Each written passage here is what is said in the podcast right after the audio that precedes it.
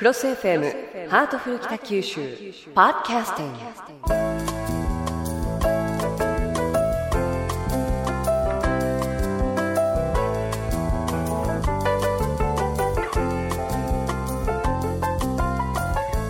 ハートフル北九州。今日のテーマは未来の作家を育てようです。今回も北九州市立文学館にお邪魔しています。目の前には北橋市長がいらっしゃいます。市長今日もよろしくお願いいたします。よろしくお願いします。そして先週に引き続き特別ゲストとしてなんと今回も北九州市立文学館崎隆三館長をお招きしております。館長よろしくお願いいたします。よろしくお願いいたしますさあ今日のテーマが未来の作家を育てようということなんですが崎館長は文章を書くということはこれはもう本職ですから、まあの文章を書くことは身近にあることだと思うんですけれども市長は何かご自分で小説を書いたりされたことはありますか？いや文才がないので作家というよりはサッカーに打ち込んでおります。まあ、むしろペンとは真反対の方向ですね。で もあの昔あの九州の歴史卑弥呼のお話暇になったら書いてみたいなというふうに言われていましたよね。はい。そのうち実はあの虎視眈々と狙っております、わあ。ちょっとあの崎館長みたいな強力なサポーターがいらっしゃいますんで楽しみですね。さてあの小学校ですとか中学校であの私も先生に今日は作文だよとかって言われるとえーって書きたくないとか嫌だとか本当に教室のあちこちで私も含めて言ってたような気がするんですけれどもそれはあの小中学校の子どもたちだけじゃなくて大人もやはり文章を書くということにちょっとアレルギーを感じるなとかそういう方もたくさんいらっしゃると思うんです。でそんな中でえ去年の夏え崎館長がいらっしゃる文学館では館長自ら小中学生に教える楽しい文章教室を開かれたそうですね。でどうして小学生中学生を対象に開かれたんでしょうか？えー小学生中学生の活字離れと申しますかね、はい。本を読まなくなったあるいは文章を書くのが苦手な子どもさんが増えているということですので北九州市立文学館はこの北九州の風土で育った優れた作家の方々、まあ、展示をしてそして、えーこういう素晴らしい作家が俳人がおられたんですよということを、まあ、アピールしているわけですね。ですけれども私はまあ文学館のまあ4年間準備の仕事をしてきたんですけれどもね、はい。全国にはいろんな文学館がありますけれども、どこの文学館にも負けない立派なものを作ろうということが頭の中にあって子供さんのことを忘れてたんですね。だから今になって未来の作家が育ってくれないことには文学館まあ意味がないとは申しませんけれども、寂しい限りですから、これやっぱりあの未来の作家を、まあ、育てようというとおこがましいんですが、学校で教わる、まあ、国語の文章と、はい。文学の表現力ってのは別ですからね、まあ、一言で言えばはちゃめちゃな文章でも、あのそれが何を訴えてしているのかが伝わればそれが文学なんですね、だからとりわけ小学生にどんどん文章を書いてもらいたいなと思って。ええ。それであの、まあ、400字くらいの短い文章を書いてもらって、中からいいものを書いた人たちに、まあ、あの来てもらって、それであのここであなたの文章はこうですよここがいいですねっていうこういう表現が必要なんですよっていうふうに、まあ、話しました。へえ何かこうテーマみたいなものを設定してこれについて作文しなさいというふうな形で進んでいったんですか？あのこの場合は、はい。私の夢という夢というともういろいろ広いですよね、はい。文字通り眠っていて見る夢もあれば、ええ。将来どういうことをしたいとかねそういう夢もありますしね、はい。それがねなかなかいい文章が集まりました。へえ。例えばどんな文章が集まったんですか？あの例えばね小学1年生の男の子供さんがね、はい。僕は忍者警察になりたいと、えーそれでね、はい。あの悪党をねバッタバッタとなぎ倒してやりたいっていうのはそれがね非常にいい語り口でしてね、へえまあそういうだから、まあ、女の子供さんの本当に優しい、うん、静かにものを見つめている視点に気づかされる文章とかとにかく、あの中学生も良かったけれども小学生に特に驚かされました。へえー、市長どうでしょうか？また新しい分野のお仕事として忍者警察。いいですね 僕の場合はあの手塚治虫とか漫画ばかり読んでおりましたので、はい、あの時先生に出会っておけばよかったなと今思っております。ちょっと遅かったですか、この間あの、えー、俳句のコンテストがありまして、はい、あの子供さんが可愛い俳句を1個読みましてね、はい、お父さんに分けてあげたい夏休み。これ金賞だったんですね、えー、そういうふうにどんどん裾野が広がってますね北九州で、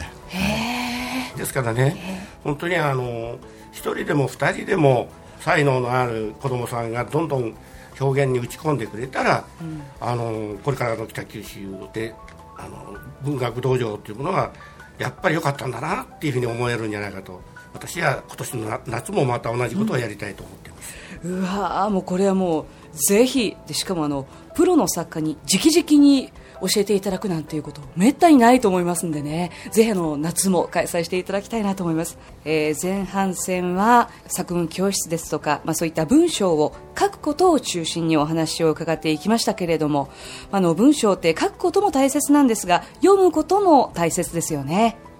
えー、先ほど館長も言われましたように活字離れが進んでいるというニュースも耳にしますし本を読む楽しさこれを知ってもらいたいなと思うんですが市長は本を読むことについてどんなふうに思われますか？図書館がたくさんあってそして市民の読書量が大きい多い町がね目標ですよね、ですからあのいつも努力してるんですが自分自身はどうかと言われるとあの政治家になってから時間に追われて新聞と週刊誌が多かったなと反省してます。これからですね北九州出身の作家の方を、えー、一生懸命読んでいきたいと今努力しています、はい、さて一生は以前作家の方は想像というものがたくましくてペンを走らせていると思っていたんだけれどもさっき館長とお話をして実際には緻密にリアルに物事に迫っていて探求心が素晴らしいと、えー、さっき館長のことを尊敬されていました。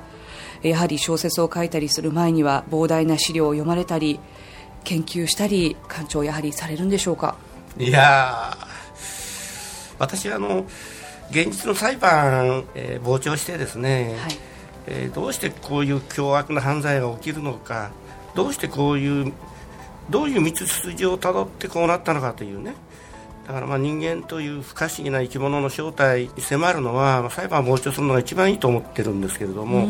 そんなことで裁判所にせっせと通っていることはまあ褒めてもらってもいいんじゃないかと思うんですけどね。あの私自称裁判傍聴業なんですよね。だから、えー、なりわいなんですもんね。そうもちろんそうですよ。私の、まあ、本は5分の4ぐらいが裁判犯罪ですからね。それで生活させてもらって70歳まで生きてまいりました。まだまだあの我々の業界にはあの定年がありませんのでまだまだ耳が聞こえてあの歩いて裁判所に通える間は生き続けて、はい、そしてまたパソコンという老人にもこうなんか使いやすい道具もございますし、まあ、世間にご迷惑をかけるかもしれませんがせっせと書きたいと思っております。まあ、でもその裁判の様子を書くってその一件一件がすごく重たくてリアルでなかなかその文章に起こすのも大変なんじゃないかなと思うんですが、まあ、あの館長はどうなんでしょうか、まあ、裁判に行かれるというのは、まあ、これはこれで置いといて本を読むことと書くこととどちらがお好きなんですか？いやそれは両方ですよ。読まなきゃ書けないし書いているからもっといろんな方の作品を読みたくなるわけですよね。あそんなものなんですね、えー、書いてばかりではこの職業成り立ちますかね。やっぱ読まなければだめですよね。なるほど。ですから楽しい文章教室の子どもさんたちにも、はい、とにかく読みましょうね。そしてどんどん書きましょうねっていうふうに言ってるんですけれども。うん。さてあの市長は何かこれから書いてみたいなと思うもの邪馬台国のお話ありましたけれどもいつ頃から書き始めようと思われてますか？あの準備にはあのだいぶ前から入ってるんですけれども、はい。5冊、10冊、20冊と読んでいきますと だんだん自分の考えがまとまらなくなってぐるぐる回ってるんですけれども、あのぜひ一度あのドラマを書いてみたいなっていう夢を持ってます。はい、そんな市長に崎館長から何かアドバイスなんてありますか？えーややはりね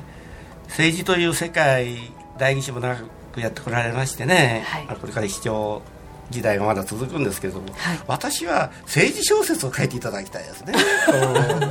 邪馬台国ではなくむしろ政治小説を。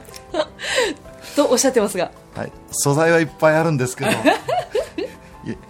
ややめないとちょっと発表できないんじゃないかという。なんかますます興味が湧いてきたような気がしますけれども。そういうことなんですね館長、なるほど。あのどちらもお待ちしてますんで、ぜひ頑張ってください。さて、えー北九州は本当にあの有名な文学人を輩出した土地ですよね、えー未来を担う若い人たちにどんどん文章を書く楽しさを知ってもらうために、えー作文教室もありますしそれから素晴らしい図書館も北九州にはあります。あの北九州の中にもこっそりと自分の作品を書いているという方々もたくさんいらっしゃると思うんですよね。そういった方々がどんどんどんどんと羽ばたいていってほしいですよね。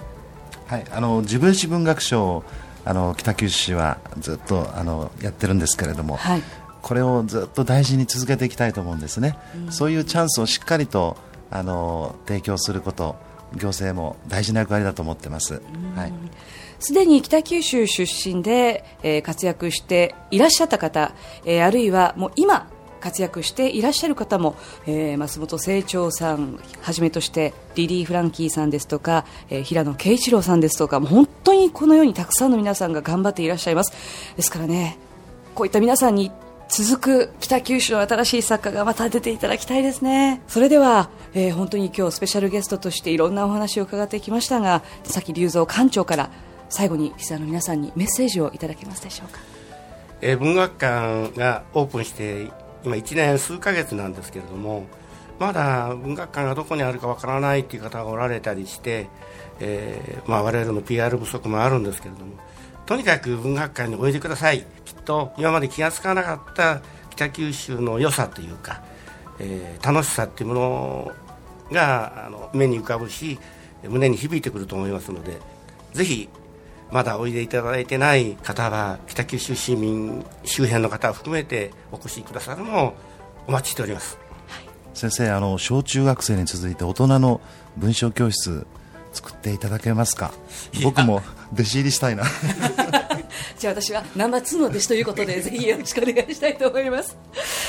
ということで、えー北橋市長そしてスペシャルゲスト崎館長今日は本当にありがとうございました。ありがとうございました